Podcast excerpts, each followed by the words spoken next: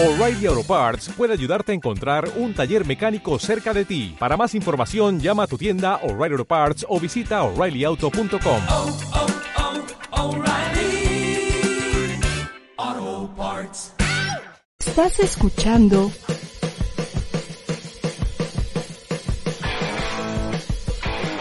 ADR Networks. Seguimos activando tus sentidos.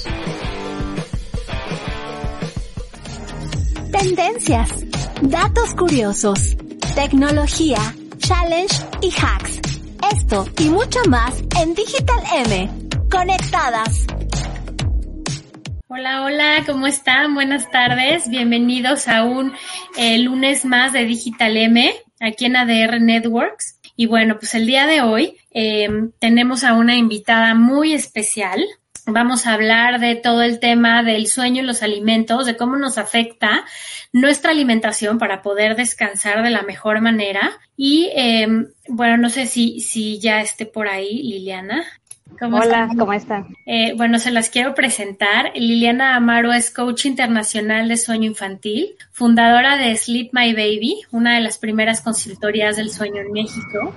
Eh, Liliana es mexicana, actualmente está en Australia, donde fundó justo esta consultoría. Y bueno, eh, de, realmente por problemas de desvelo que tuviste, ¿verdad? Es que padeciste mucho esto y después de tener a tu primer hija, a tu primer niña, este, decidiste certificarte como coach de sueño infantil para poder ayudar a otras familias y niños a dormir mejor y con un objetivo fundamental de erradicar los malos hábitos de sueño y hacer que los papás disfruten a sus hijos en los primeros meses de vida. Eh, bueno, eh, les, voy a, les voy a platicar. Eh, ella lleva seis años de práctica y trabajo constante. Se ha certificado como asesora de lactancia en un curso impartido por Edulacte, Edulacta España, certificación como instructora de Baby Signing, eh, instructora de masaje infantil por Baby in Mind Australia. ¡Ay, qué maravilla! Miembro de la Asociación Internacional de Consultores de Sueño en México y Australia, Association of Professional Sleep Consultants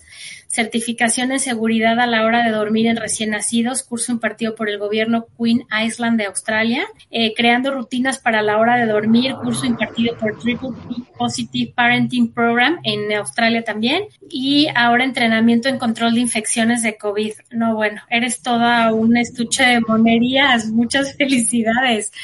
Gracias. Muchas gracias por estar con nosotros, Liliana. Es un gusto volver a platicar contigo. Igualmente, Ceci, um, les agradezco mucho la invitación nuevamente y gracias por leer mi currículum. A veces se olvida todo lo que uno ha hecho uh, cuando no tenemos la lista, pero sí, es eh, siempre he tratado de, de, estar al día con todas las cosas que suceden um, en, rela en, relación con los bebés y para ayudar a las familias, porque en realidad no teniendo familia aquí en, en donde vivo yo es, es un poco difícil sobresalir a todo lo que, lo que sucede, ¿no? Cuando eres mamá y estar solo, es bien difícil um, afrontar los cambios sin ayuda, cuando estás desvelado, pues hay que, prácticamente se vuelve una supervivencia y no creo que es justo, es más que nada disfrutar, disfrutar de la maternidad, de, de ser papás nuevos, eso es lo que a mí, para mí es importante, que los papás disfruten y los niños también, porque a veces nada más sobreviviendo no se puede, ¿no?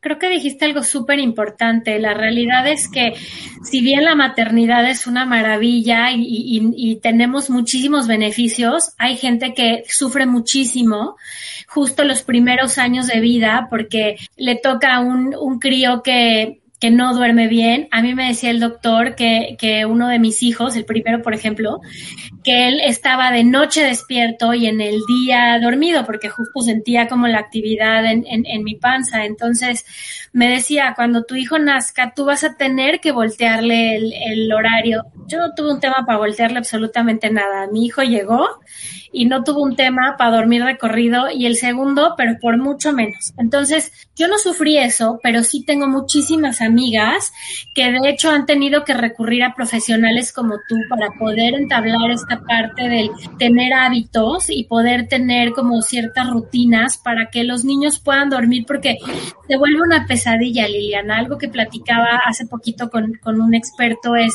esta parte que uno puede sobrevivir sin comer varios días, pero sin dormir no. Entonces, justo esta parte donde tus hormonas están a mil por hora porque acaba de llegar el bebé, está el tema de la lactancia, que si te sale leche, que no te sale, que si te duele, que no te duele, que, que si te duele la herida en caso de que fuera cesárea y si no, bueno, pues lo natural duele un poquito menos, pero finalmente sigue o sea, como todo este cambio, ¿no? Porque además cambia tu, tu, vida completamente cuando un bebé llega a tu vida y a eso le sumas el hecho de que tu bebé no duerme, se vuelve una pesadilla en lugar de disfrutar a tus hijos, lo que tú decías ahorita, súper importante. exactamente, y así como estábamos diciendo, ¿no? El dormir es una función vital y el comer también. Entonces las dos cosas van de la mano y precisamente aquí estamos para hablar sobre, sobre los dos temas, ¿no? Cómo afecta lo que comes, lo que duermes y desde que estás embarazada, ¿no? Así como dices tú, ah, yo sentía que mi bebé estaba despierto ah, toda la noche dentro de mí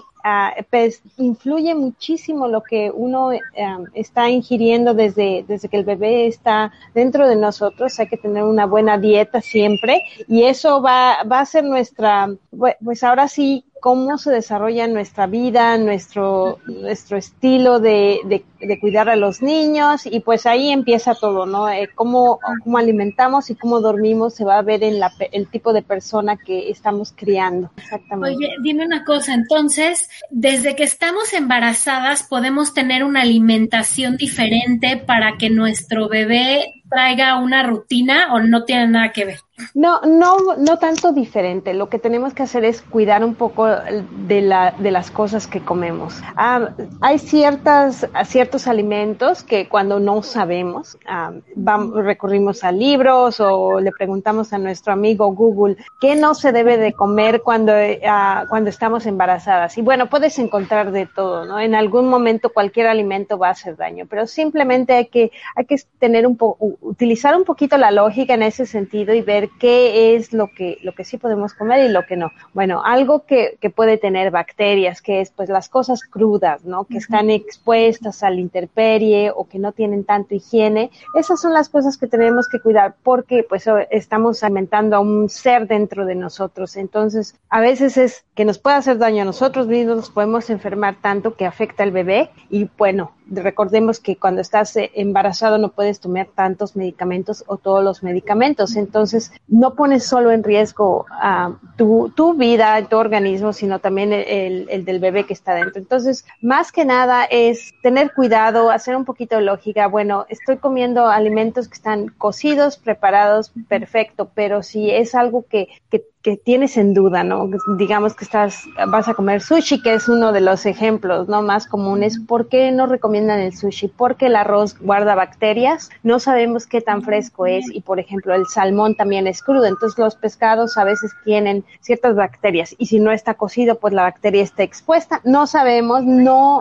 hay personas, por ejemplo, aquí en, en el otro lado del mundo, los que viven en las islas, su dieta es de pescado. Entonces no les puedes decir que no coman pescado porque ellos nacieron comiendo eso desde, desde pequeños y cuando están embarazadas es lo que se les antoja o, y, y lo siguen haciendo. Entonces eso de, de no comer y sí comer, qué es lo que podemos, es un mito, pero hay que hacer un poquito de lógica, un poquito de conciencia, qué es lo que nosotros creemos que es saludable y no, y tener cuidado en ese sentido, ¿no? Además que otra cosa que sucede es que cuando estás embarazada muchas cosas no se antojan y a veces producen náuseas también, entonces eso es una indicación, ¿no? Quizá eso es algo que no deba de comer yo en ese momento. ¿Y qué hay tan de cierto eso de, por ejemplo, que si en la noche tú le das o si le das al, al bebé, o sea, comes chocolate, entonces lo despiertas y le das un chorro de energía? ¿Qué tan de cierto es eso? Pues eso es muy cierto, porque cuando es de noche y ya pasó nuestra hora de dormir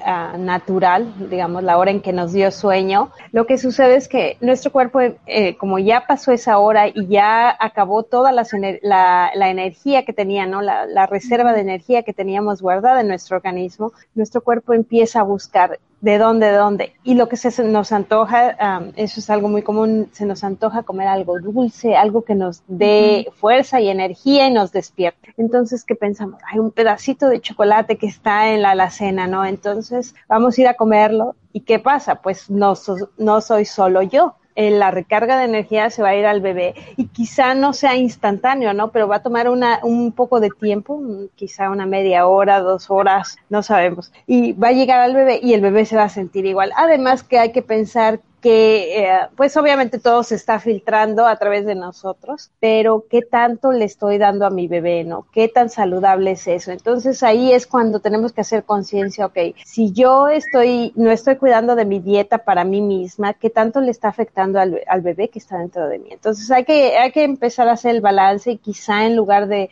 agarrar un pedazo de chocolate, tengamos que agarremos un pedacito de granola o algo, la fruta seca que tiene azúcar y es algo más nutritivo, eso puede ser algo, una opción, una opción más saludable voy a ponerlo de ese sentido. Quizá te da un, boost de energía un, y te ayuda un poco, pero no te va a dar ese, ese esa... el rush tan fuerte del azúcar. Ándale, el rush y ah, exactamente, eso es lo que no va a pasar. Oye, entonces lo ideal es como esta parte de tener una buena alimentación en el embarazo, como nos lo dice prácticamente todos los doctores, ¿no? O sea, como de forma muy equilibrada, muy balanceada, intentar que no sea comida chatarra, mucho agua y entonces el bebé va a estar equilibrado de esa manera también. Exactamente, el equilibrio en todo, ¿no? Nada con exceso, todo con medida. Ya sabemos ese, ese dicho que es muy común y es, es exactamente lo que tenemos que hacer también. Agua, no debemos de exagerar en agua porque a veces nuestro organismo se, se sobre, llena, ¿no? y también hay, hay enfermedades que pueden, ah, que pueden ser ocasionadas con eso. Entonces, todo en medida. Si tú tienes sed, toma agua, no exageres, no trates de, de decir, ay, me voy a tomar los ocho litros que dicen. no todas las personas necesitan esos ocho litros, no todas las personas necesitan tanta azúcar. Entonces, tu, tu organismo te va, te va a ir indicando qué quieres. No, a, a veces nos dejamos llevar, no, nos da tanta hambre y eso es algo que comentaba, ¿no? Hoy en día la facilidad que tenemos de que la comida llegue a nuestra casa, ¿no? A la puerta de nuestra casa. Agarramos el teléfono y lo que se nos, antoje. Y desafortunadamente la mayoría de las cosas que llegan más rápido y más fácil son las comidas chatarras o las comidas rápidas. Entonces hay que hacer un poquito de conciencia, ¿no? Si tengo flojera, tengo mucha hambre.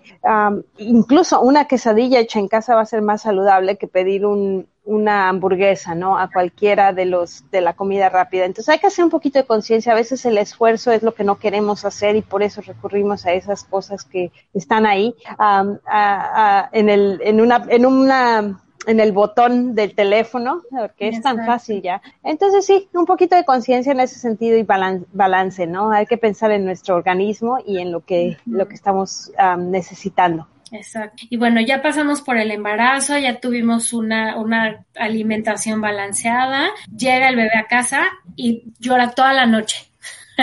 ¿Qué hacemos, Ok, bueno, primero que nada hay que saber qué es lo que, lo que pasa, ¿no? Revisar al bebé físicamente, si no tiene molestias, si no tiene algo, si el bebé es amamantado, si el bebé está siendo alimentado con fórmula. Siempre tenemos que ver primero por la, la cuestión física. No requiere ninguna atención médica, simplemente a veces el bebé puede llorar porque está sobrecansado a veces eh, tiene mucho que ver que no está siendo alimentado correctamente y tiene hambre y esto es una de las de, la, de los factores más probables que pueda suceder ¿no? cuando el bebé no está tomando lo, no está comiendo lo suficiente pues obviamente está descompensado y desesperado no y qué pasa se hace un, una cadena. El bebé está desesperado la mamá se pone nerviosa se empieza a desesperar porque no sabe amamantar que esto es uno de los casos súper comunes desafortunadamente siempre tenemos la idea de que el ser madre, cuando nos convertimos en mamás,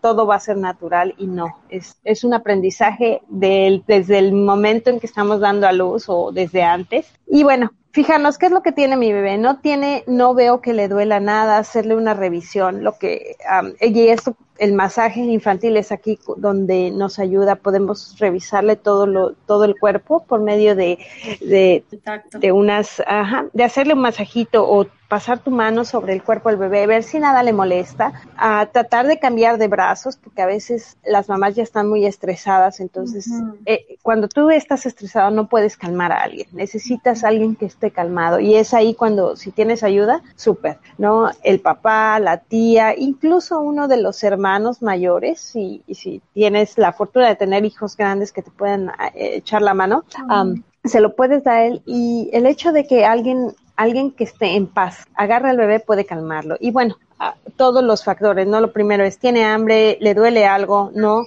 Que, ok, a lo mejor es mi estrés que no está calmando al bebé y, enfocarnos a eso. Hay periodos en los que los bebés uh, tienen llanto sin, sin razón y es porque se están dando cuenta que están afuera del vientre, se están acostumbrando al, al exterior prácticamente, a la nueva vida. Y hay que tener mucha paciencia y amor para, para un bebé. Es difícil decir qué hacemos, ¿no? Porque hay que observar al bebé primero. Fíjate que a mí lo que me pasaba era que, o sea, yo me pegaba a mi bebé, al primero, se echaba una hora de cada lado. O sea, yo decía, ¿en qué momento? Se, no, era media hora de cada lado, no una hora de cada lado. Pero, ¿sabes? O sea, yo decía, o sea, ¿qué pasa? ¿Por qué come tanto? Y hasta el doctor me decía, es que no es normal. O sea, para estar tan chiquito, pues mucho, ¿no? Porque me decía, bueno, pues si quieres en la noche le puedes aumentar con una onza de fórmula por si se queda con hambre o cosas así. Y luego nos dimos cuenta, que creo que es algo importante de lo que tú decías ahorita, de, de darnos cuenta si físicamente tienen algo o no. Después el, doctor descubrió que él tenía reflujo y entonces en realidad no era que tuviera hambre, sino era que como le dolía, lo único que saciaba el dolor que él tenía era pues estar sintiendo lo que pasaba. Entonces a lo mejor su pancita ya no tenía hambre, pero era la única forma que a él le quitaba el, el dolor del reflujo. Entonces, a lo mejor sí vale la pena, o sea, ya como tú dijiste, ¿no? Checar el pañal, el chupón, bueno, si es que se les da, ¿no? El, el checar si nosotros estamos dando, porque creo que algo que dijiste ahorita también es súper importante. No, no sé qué pasa con la poca información que tenemos en general en, en, en cuestión de amamantar, pero yo recuerdo que cuando tuve a mi primer hijo, a mí me decían las enfermeras que me tenía que poner chupones para que agarrara la forma del chupón este, mi busto. Y entonces un día llegó mi hermana y me dijo, no, no, no, y no le des chupón a tu hijo porque tiene que probarte a ti, tiene que olerte a ti, o sea, el plástico nada que ver. Entonces, mi hermana que tenía un mes de haber tenido a su, a su bebé, me enseñó cómo, ¿no? Me agarraba yo el pezón y se los metía en, en, en, en su paladar y cómo empezar a darle, pero yo decía, ¿cómo puede ser que, por ejemplo, en un hospital privado, esa sea la información que me hayan dado? Entonces, imagínate qué pasa en los hospitales públicos o, o, la gente que los tiene en su casa, que no tiene como esta información y por eso pasa mucho que el porcentaje de mamás que lactan hoy en día es bajísimo. Sí, e, es una, eh, una desgracia que eso suceda y te voy a decir algo, tú pones los que tienen a su bebé en casa, quizá eso es lo mejor, porque están, están solos y la naturaleza, el instinto los hace sobrevivir. Si me entiendes? Ahora que cuando tenemos tanta información, ¿no? ¿Y qué hago? Y ponte esto, y ya venden, ah, así como dices tú, eh, aquí le llaman escudos y más que nada los usan para proteger a la mamá, ¿no? Que, que el pezón les duele. Ya también pues tenemos la fragilidad del ser humano, ¿no? Las mamás se quejan de todo. Si son jovencitas ya no quieren ah, que el busto se caiga, se caiga perdón, o, que se aguade, cualquier cosa, ¿no? Entonces, tanta, tanta, como dices tu información, a veces el, el no saber nada o que estén ah, lejos de la sociedad podría ser algo ideal, ¿no? Porque así las mamás, uh, pues, actuarían de forma natural. Pero bueno, no estamos en ese caso. Y sí, desafortunadamente en el hospital te van a dar todo tipo de opiniones. Si es una enfermera o es un enfermero, ¿qué te pueden decir, no? Que no tiene hijos, no tiene experiencia. Si es una persona que tuvo sus hijos hace 30 años, pues las modalidades eran diferentes. Y todas las mamás y todos los bebés son diferentes. Entonces, no podemos decir, haga esto, esto es como, como, ah, como si fuera un manual, porque cada bebé es diferente, todos los bebés van a tener su propio ritmo de, de succionar, todos van a tener su diferente etapa en la, en la que necesitan más leche, en la que necesitan poco, algunos tienen menos fuerza en, la, en la boca, entonces tenemos que ser pacientes, observar a nuestro bebé es el primer consejo y el más valioso que yo te puedo decir. Tú y tú como mamá, trata de, eh, de sentir ese momento, ¿no? Si estás amamantando, trata de sentir si tu bebé realmente está comiendo,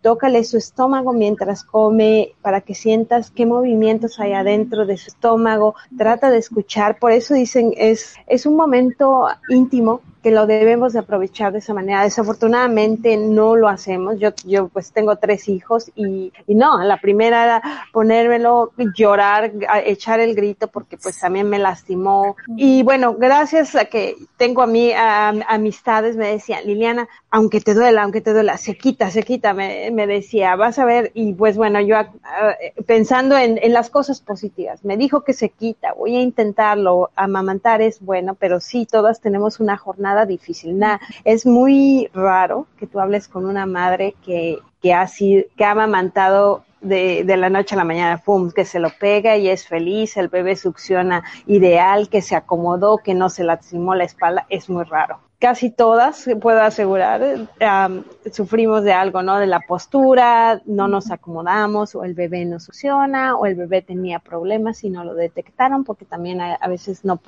tienen eh, el paladar diferente o la succión es diferente o no tienen fuerza, no tienen fuerza, esa es otra. Entonces hay que tener mucho cuidado, observar al bebé, observar, sentir y eso es lo que te va a ayudar. Es que además sí es súper importante esta parte y como tú dices, la verdad es que sobre todo con los primeros cuesta un chorro de trabajo, Lili, porque todo es nuevo, no sabe uno para dónde hacerse, no sabe uno si están bien, si están mal. Yo le hablaba al pediatra y me dijo, es que es muy tragón. Y yo, ahorita que dices de lo de yo no sé si no tenía fuerza tal vez o tal o mejor su paladar o algo así, porque con el segundo de verdad fue otra cosa, o sea, otra cosa. Claro que, que por ejemplo en mi caso, yo al primero lo tuve en, o sea, fue en el mismo hospital pero el primero lo tenían en su cuna y cuando me lo llevaban, que que para comer, ya le habían metido quién sabe cuántos onzas de fórmula. Entonces creo que llegaba así retacado de, o sea, con el cachete así, jetón que no lo podía despertar. Mm. Y y con el segundo yo pedí que fuera eh, alojamiento conjunto, entonces ya no había quien le diera fórmula, o sea, era yo o era yo.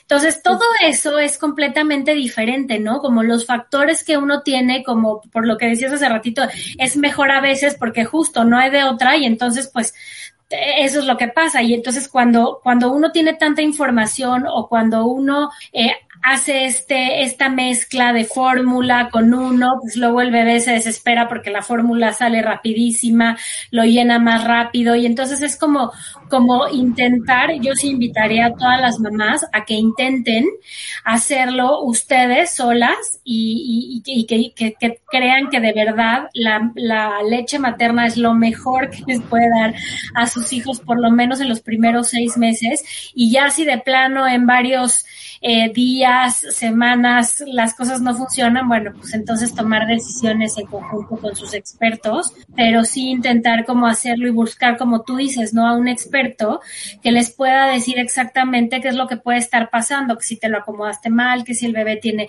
poquita fuerza, o sea, como todos los factores que puede haber en el Inter y que esté haciendo que justo entonces el bebé se tenga que estar despertando cada determinado tiempo porque se queda con mucha hambre, porque también creo que eso pasa, ¿no, Lili? Que empiezan a succionar y se quedan dormidos porque se cansan. Sí, esto tiene mucho eh, que ver con los hábitos que empezamos a, desencadenar. Al principio, pues el bebé es frágil, es pequeñito y la mayor parte del tiempo va a estar dormido naturalmente. Eso es algo que se espera, ¿no? De un bebé sano. Y, y, efectivamente, al el, estar junto a mamá, la, acción de estar succionando, eso va a arrullar un bebé e incluso arrulla a la mamá. Y esto se debe a la liberación de hormonas eh, y precisamente en, los en las primeras horas de vida, por eso dicen que es súper importante, porque ahí comienza la conexión, empieza la transmisión de hormonas del bebé ayuda a que la mamá se recupere y esto es lo que lo que a mí me, me da un poco de tristeza, ¿no? Porque definitivamente la, la forma primitiva de tener un hijo es la mejor. Junto a tu bebé, con tu bebé, la, desde el momento en que, en que nace, no lo separan de ti, es piel con piel y, y lo que aquí en, en Australia, que, que, dice uno, bueno, es el, el, primer mundo, es, es todo lo contrario. Aquí no hay cuneros, no existen en ningún hospital. Aquí los bebés desde el momento en que nacen no se separan de la mamá. Esto evita todo tipo de problemas. Um, piel con piel, lo primero que hacen es así como sale el bebé, te lo ponen para que sienta, reconozca a la mamá, uh, lo ponen en medio de tu pecho y dicen si lo pueden amamantar en la primera hora de vida es lo ideal, porque el bebé es un instinto, busca, siente a la mamá y eso es, eso es lo mejor, ¿no? Porque empieza y además la recuperación, al momento que el bebé está succionando, el útero se empieza a contraer, es como si estuvieras acá, uh, el globo que infló el bebé con su, con su cuerpo, lo empieza a desaparecer, él mismo succionando, maravilloso.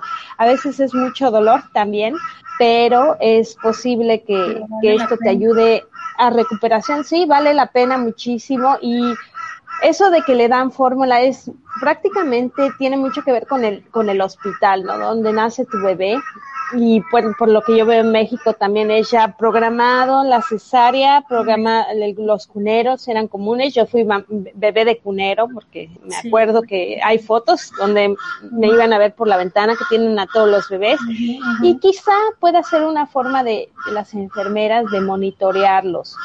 Pero aquí hubo mucho, mucha polémica en ese sentido, entonces los quitaron porque no había tanta gente, personal de salud. Entonces decían, pues nadie mejor que la mamá que lo cuide. ¿no? Y si hay, y si la mamá tiene a alguien más que le esté ayudando en el cuarto, pues mejor que ellos se hagan cargo del bebé. Nos evitamos responsabilidades, confusiones, porque ya sabes que cuántos bebés tenían juntos, ¿no? Se los pueden cambiar y todo. Entonces, eso es lo mejor. Estar con tu bebé desde el principio, intentarlo y sí, si tienes problemas y no estás sobresaliendo, busca un experto y de preferencia un asesor de lactancia con hijos, con hijos, porque también hay, hay asesoras de lactancia que no tienen hijos y pues es difícil, ¿no? Cuando no has experimentado no puedes eh, expresarte de la misma forma. De acuerdo. Lili, vamos a un corte y regresamos a seguir platicando esto del el sueño y los alimentos. Regresamos okay. a Digital M en ADR Networks. No te desconectes, regresamos. El doctor Raúl Ocadiz es un profesional en salud y bienestar animal. Toda la historia, sus colores, todas las características. Y te invita los lunes y miércoles a las 8 de la noche a Mascoteando.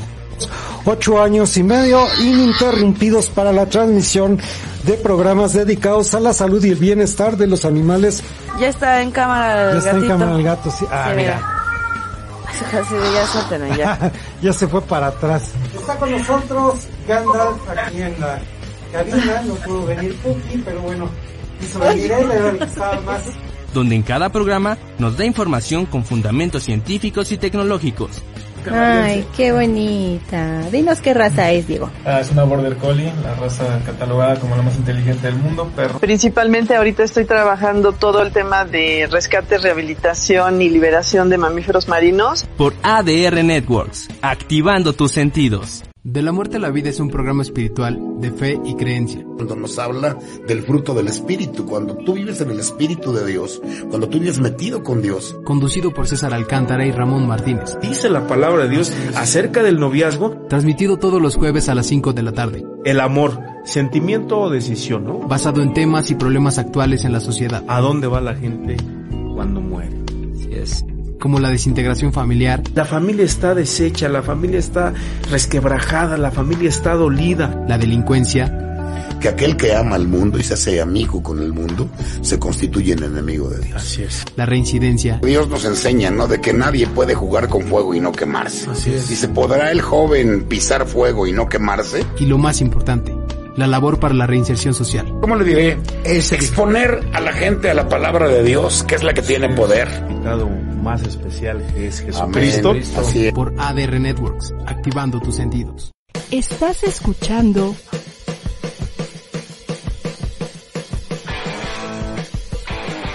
ADR Networks. Seguimos activando tus sentidos.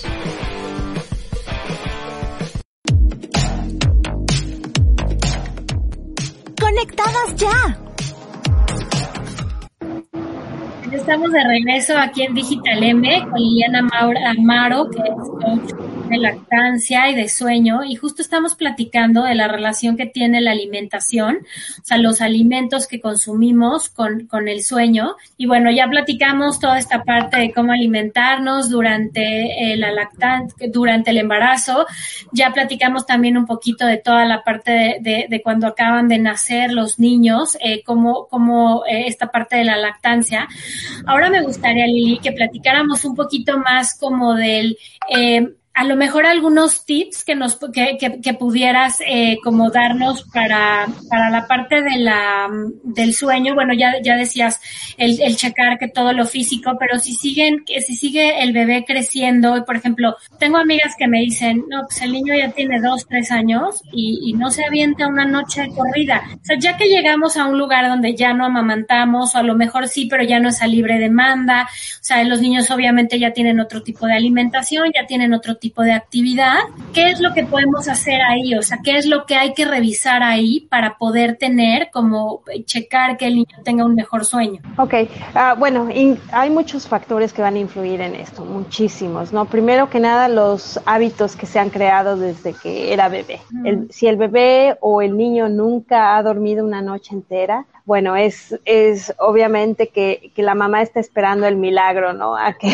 a que el niño duerma. Porque los hay, muchas veces te dicen que el, ya va, que va a crecer, que pronto va a pasar y que un día mágicamente el bebé va a dormir toda la noche. Y sí llega a suceder con muchos, uh, un, llega un momento en que el bebé um, o el niño empieza a dormir bien, pero bueno, ahí tenemos que hacer una observación. Dependiendo del tipo de familia, quizá la mamá se va a dar cuenta qué hizo diferente, qué cambió y, y por qué el bebé empezó a dormir uh, ya mejor. O qué hizo y el niño empezó a dormir bien. Por lo general, todo tiene que ver, ¿no? Todos los hábitos. Y vamos a, hablar del más importante aquí en este día, el de la comida. Tenemos una dieta balanceada cuándo le estoy dando de comer al niño, qué le estoy dando de comer, cuáles, um, cuáles son los alimentos básicos que él está ingiriendo. Desafortunadamente es difícil que convencer a un niño de que coma frutas y vegetales. Muy difícil. Siempre ha sido difícil. Si tú le pones en un plato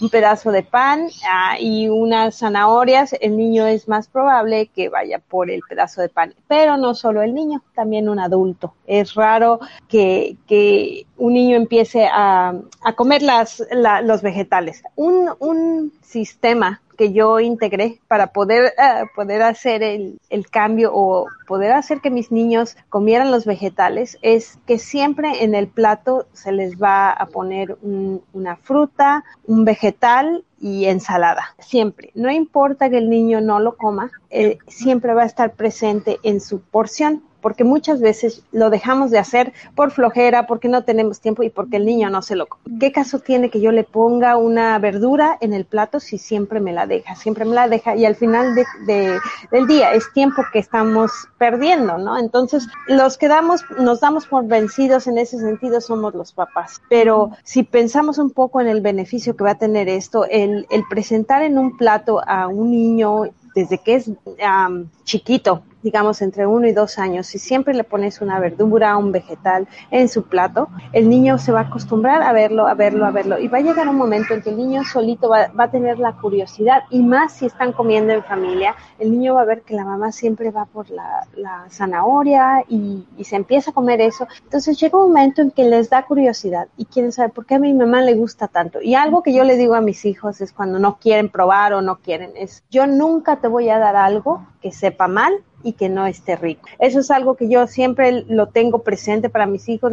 Yo nunca te voy a dar algo que no te guste, porque mira, si a mí me gusta es algo que yo quiero que tú comas y los convenzo para que coman. Y he logrado que mi hijo en lugar de, de, carne o algo así, me diga, mejor yo quiero ensalada, mamá, y quiero ensalada con el aderezo. Y yo dije, lo logré, lo logré. En el momento que él empezó a preferir un plato de ensalada es porque pues obviamente lo hacía rico y me veía a mí y a mi, a mi esposo comerlo. Entonces él dice, eso ha de saber bien, ¿no? Pero las costumbres vienen desde pequeños, ¿no? Y depende qué es lo que queremos. Eso es lo que tenemos que lograr y pues obviamente esto es uno de los factores importantes. Un niño que tiene una dieta balanceada va a ser un niño que duerma bien. A pesar de que sus actividades estén un poco fuera de, fuera de control, ah, no tengamos actividad física todos los días o no o tenga ah, ah, esté en casa la mayor parte del tiempo, una dieta balanceada y, nutritiva va a hacer que, una persona, no solo un niño, una persona descanse mejor. Yo siempre he creído y he dicho, y es algo que, que, en, en mi blog comento mucho, es esta parte de que nosotros como papás somos un ejemplo para los críos, porque si nosotros les decimos, no digas mentiras, pero nos ven gritarle a todo el mundo groserías en la calle, es completamente incongruente. A ver, mamá, ¿por qué tú sí y yo no? Y entonces es lo mismo con la parte de la alimentación, ¿no? O sea, ¿por qué yo voy a comer verduras y frutas si tú comes pura chatarrita o puras cosas así? Entonces, justo la semana pasada tomé un curso eh, de esta parte porque mi hijo el grande es, o sea, come increíblemente bien. Yo creo que sí fui con él un poquito más severa. Con el chiquito me agarró ya más barco y al chiquito no logró, no logró de verdad, Lili, que coma una sola fruta y con la verdura es un pesar.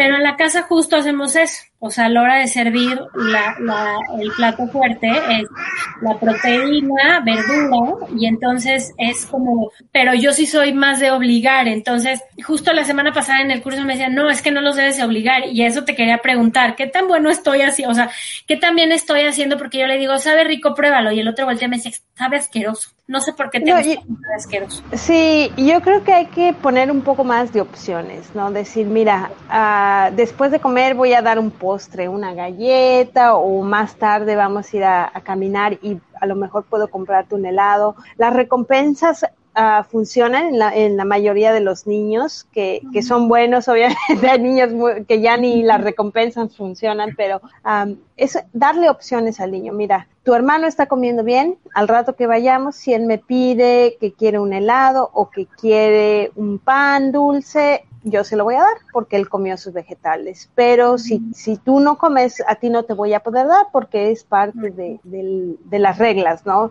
El que come todo puede tener esto. Y eso funciona, ah, voy a decir yo, afortunadamente yo tengo tres niños, entonces siempre hay dos que comen bien y que quieren el, el, el regalito, ¿no? O la recompensa al final. Entonces el otro, hay veces que no, de verdad no lo quieren y dicen, pues no quiero galleta. Ok, no quieres galleta, es tu decisión. Tú tenías la decisión y no se las doy. Entonces eso es algo que ser estricto, decir y cumplir es algo que, que ayuda. No tienes que ser malo, no tienes que prohibirle, obligarle y, y hacerle que pega, porque hay gente que, que, que por ejemplo, es eh, empieza, quiere utilizar la fuerza y con la comida no se puede, no se puede. Eh, Realmente si alguien no tiene el gusto para comer algo, las sopas o ciertos guisados son muy fuertes para los niños, hay que entender eso también. Los niños les gustan las cosas simples y que son las más saludables, bueno, ahora sí voy a decirlo aquí, ah, sin grasa.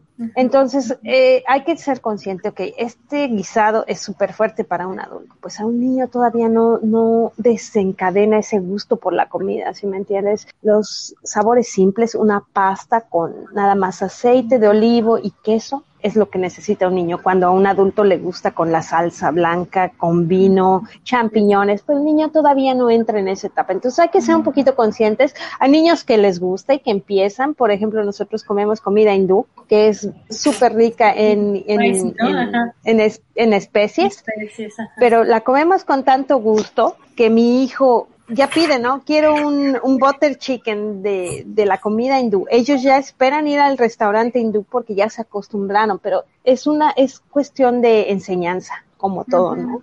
Eh, dependiendo de lo que tú enseñes a comer a tus hijos, pues eso es lo que van a comer. Además, bien has dicho tú, el ejemplo son los padres. Si el papá no, no come una ensalada, pues bueno, ¿qué quieres que el niño haga? Algo que tú no haces, pues es, es casi imposible, ¿no? Pedirle a un niño que haga algo que tú no lo estás enseñando. Porque si él te ve que tú vas por el pan, las tortillas y la salsita, pues el niño va a ir por lo mismo, porque eres el ejemplo, él vive contigo 24 horas y nadie mejor que él se está dando cuenta de todo. Exacto. Oye, ¿qué tanto funciona esto? Yo, por ejemplo, de repente, cuando llegó el brócoli a la mesa por primera vez, me decía, ¿qué haces? Y yo le decía, oye, son los árboles de los pitufos. Deben de saber buenísimo. Y entonces se me quedó viendo así como, pruébalos, son de verdad. Y entonces dijo, ah, sí saben buenos. Después llegó la coliflor y le dije, son los primos de los brócolis, pero son, esos comían los dinosaurios cuando existían los dinosaurios, porque claro que es fan de los dinosaurios. Y entonces así los probó. Luego llegaron las colecitas estas de Bruselas, que a mí me encantan. Bueno, las vio Ujú. y dijo, guacala, qué asco. Y entonces le dije, son primos de la cal, o sea, ni se parecían porque no son ni siquiera árboles, ¿no?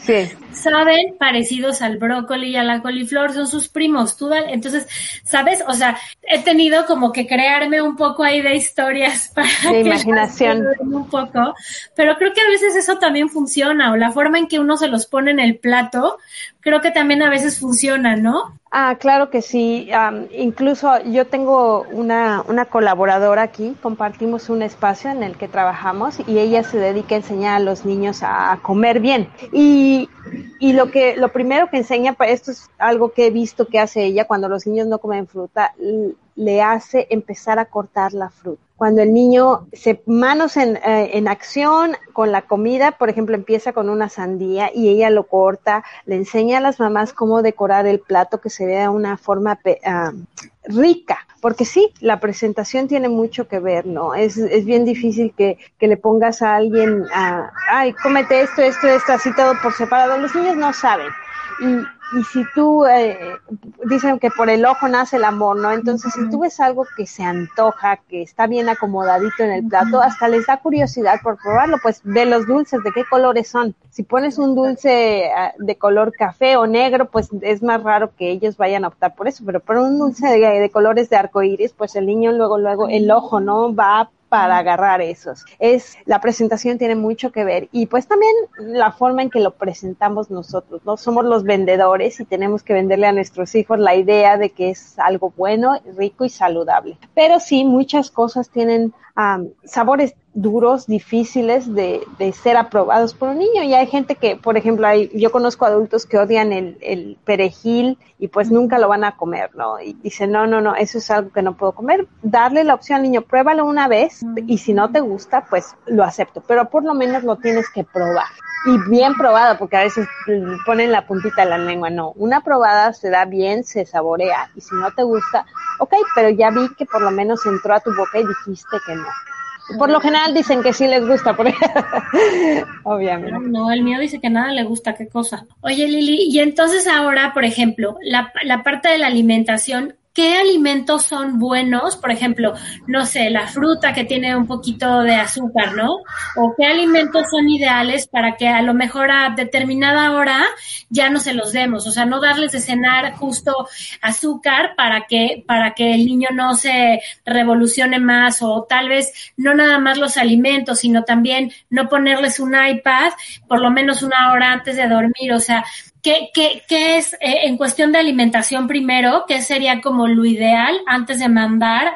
O sea, ciertos horarios para que el niño tenga un mejor descanso. Ok, la recomendación es mínimo media hora antes, no darle de comer um, después, uh, justo antes de irse a dormir no va a funcionar porque pues el estómago está, está lleno, pero media hora mínimo, como mínimo, puede ayudar a que el niño haga digestión, uh, pueda, pueda que el niño vaya al baño y perfecto. Ahora, ¿qué se recomienda? No, no comidas muy pesadas, porque pues igualmente se recarga el estómago. Um, si ya cenó y es como un, un snack o algo, algo extra que el niño necesita o que está pidiendo, darle algo natural. Yogur natural con, con una fruta picada, un, un pan, quizá con mermelada, pero poca y mantequilla, que es algo más, más ligero que si le das un pan de dulce con tanta azúcar o una galleta, porque las galletas tienen muchísima azúcar. Entonces hay que empezar a hacer conciencia, ok, ya se va a dormir y tienes que estar consciente también de que tú le vas a dar algo, el niño no se va a ir a dormir inmediatamente. Eso es algo que,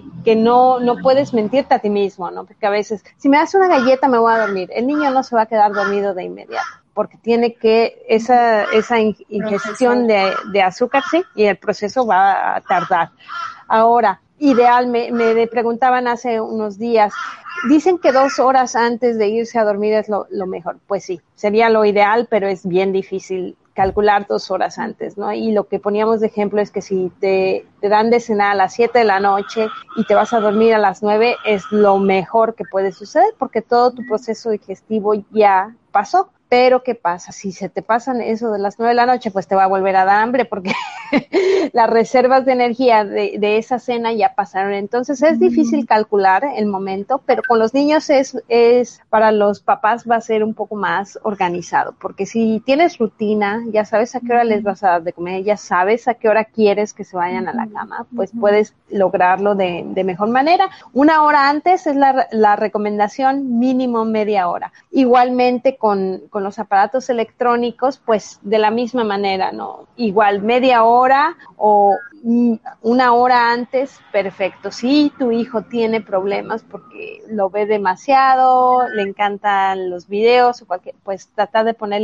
límites y decir dos horas antes se apaga y se acaba todo esto porque no estás durmiendo bien. Si tú empiezas a dormir bien, empiezas a dormir toda la noche, quizá podemos darte un poquito más de tiempo, pero hay que empezar a analizarlo de esa forma y explicarle al niño por qué lo estás haciendo es algo súper importante porque no se vale ser nada más como eh, poner mandatos, no, te lo voy a quitar y se acabó. Si le explicas, te lo voy a quitar porque te estás despertando muchas veces por la noche, porque cuando te vas a dormir no te quedas dormido rápido, porque me estás haciendo un drama cada vez que te quito esto, entonces lo tengo que empezar a hacer. Y el niño empieza a decir, bueno, a lo mejor sí cambio mi actitud o a lo mejor tiene razón mi mamá, pero hay que buscar la forma de hablar con los pequeños en ese sentido y, y explicarles lo que está sucediendo. Es súper importante. Lili, ¿quisieras decirnos algo como para cerrar el tema? Pues siempre que, que se enfoquen en las rutinas, en todos los aspectos del dormir y del comer, eh, revisar todo con balance, Uh, actividad física siempre es recomendable y pues también si alguien tiene o está sufriendo del desvelo en estos momentos, si tiene un bebé, pues ya saben dónde encontrarnos en todas las redes sociales, estamos para ayudarles y muchas gracias por la invitación nuevamente. Y yo creo que dijiste algo sumamente importante, tener rutina, porque hay gente que no la tiene. O sea, que el niño sepa que a las 8 se cena, a las ocho y media se lavan los dientes y al cuarto para las 9 están en la cama porque a las 9 ya, o porque al cuarto para las las nueve van a empezar a leer un cuentito para que a las nueve tal vez ya estén dormidos. O sea, sí creo que es importante eh, y, y, tú, tú eres la experta y nos dirás, pero creo que vale la pena eh, tener una rutina donde el niño conozca cuáles son las actividades que se están dando para justo poder tomar decisiones de qué sí le está, o sea, saber, este día no durmió bien, bueno, qué de la actividad o del, o del, este, de, de nuestra, de nuestra rutina pudo haber variado para que esta vez fuera diferente, ¿no? Y entonces es más fácil poder cambiar algo. Sí, exactamente. Una rutina te va a dar a ti más control de todo lo que sucede en el día. Y yo en la pandemia fue algo que recomendé al 100%. Si tú tienes una rutina, te va a ayudar a llevar tu día más tranquilo a tener una organización perfecta y tener tus periodos de descanso uh, como adulto y como niño, ¿no? O el, en el momento en que el niño puede hacer, o bueno, hacer lo que quiera en el sentido de que puede jugar, puede ver la tele, lo que él decida es importante. Uh, una rutina para un niño pequeño que todavía no habla le va a dar una sensación de control y, y de saber qué es lo que sucede después, porque a veces eso es lo que pasa. Están todos los días, mi mamá me pone a diferente hora, me da de comer a diferente hora, salimos a diferente. Entonces el niño está confundido, no sabe ni qué hora es y el hecho de tú tener horarios establecidos ayuda a que el niño sea, ah, ya es de noche porque ya me mandaron a lavar los dientes, ya me dieron de sedar, ¿qué sigue? Ya sé que sigue, ya es hora de, de levantarnos y de salir. Los niños les encanta saber eh, qué es lo que la actividad siguiente porque les da seguridad. Eso ayuda mucho como adultos y además es algo primordial, ¿no? El niño empieza a crecer con unos hábitos brillantes. El niño empieza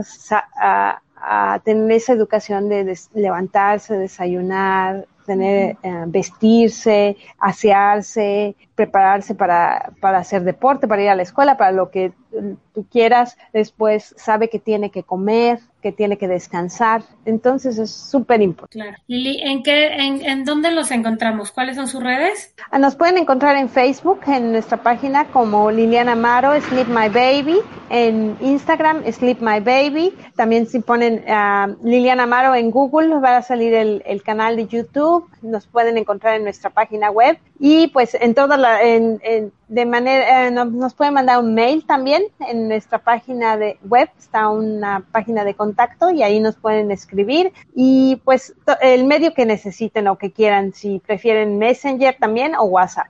Sleep es con Z, ¿verdad? Sí, con dos Zetas. Al principio, L, doble E, P, B de burro, A, B de burro, Y, y luego M, Y, D, A, B, Y. Sleep My Baby. O sea, baby dos veces. Sleep My Baby, no, una vez nada más. Sleep My Baby. Te lo mando aquí. Yo, yo lo puse mal. Yo te lo mando, es, es un poquito, sí, es complicado. No, no, yo sé y lo tenía aquí a la mano y lo cerré.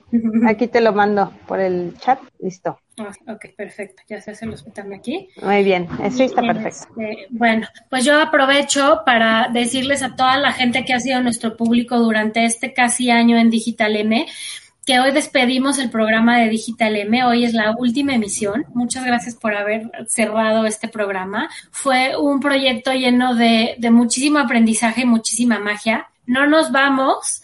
Regresamos en 15 días con un proyecto nuevo la misma hora, pero va a ser algo un poquito diferente, le vamos a dar un poquito de, de, de visión, este, le vamos a modificar ahí unas cosas, entonces bueno, no, no se separen, ya nos, Digital M desaparece, muchas gracias a todos, pero nos vemos en 15 días para este nuevo proyecto que va a ser algo súper bonito. Gracias Lili por estar aquí con nosotros nuevamente, gracias por ser parte de este proyecto. Y pues muchísimas gracias Digital M, muchísimas gracias Ricardo en la producción, muchísimas gracias a todos los que hacen posible esto, ADR Network, sigan viendo a todos nuestros conductores que hay muy buenos programas durante toda la barra y bueno, pues nos vemos aquí en 15 días con un nuevo proyecto. Muchas gracias y muchas felicidades. Gracias. Hasta luego. Bye bye. Bye.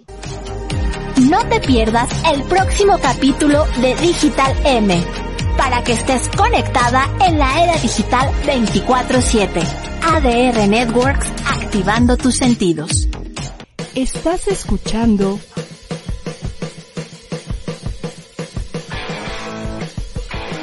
ADR Networks. Seguimos activando tus sentidos.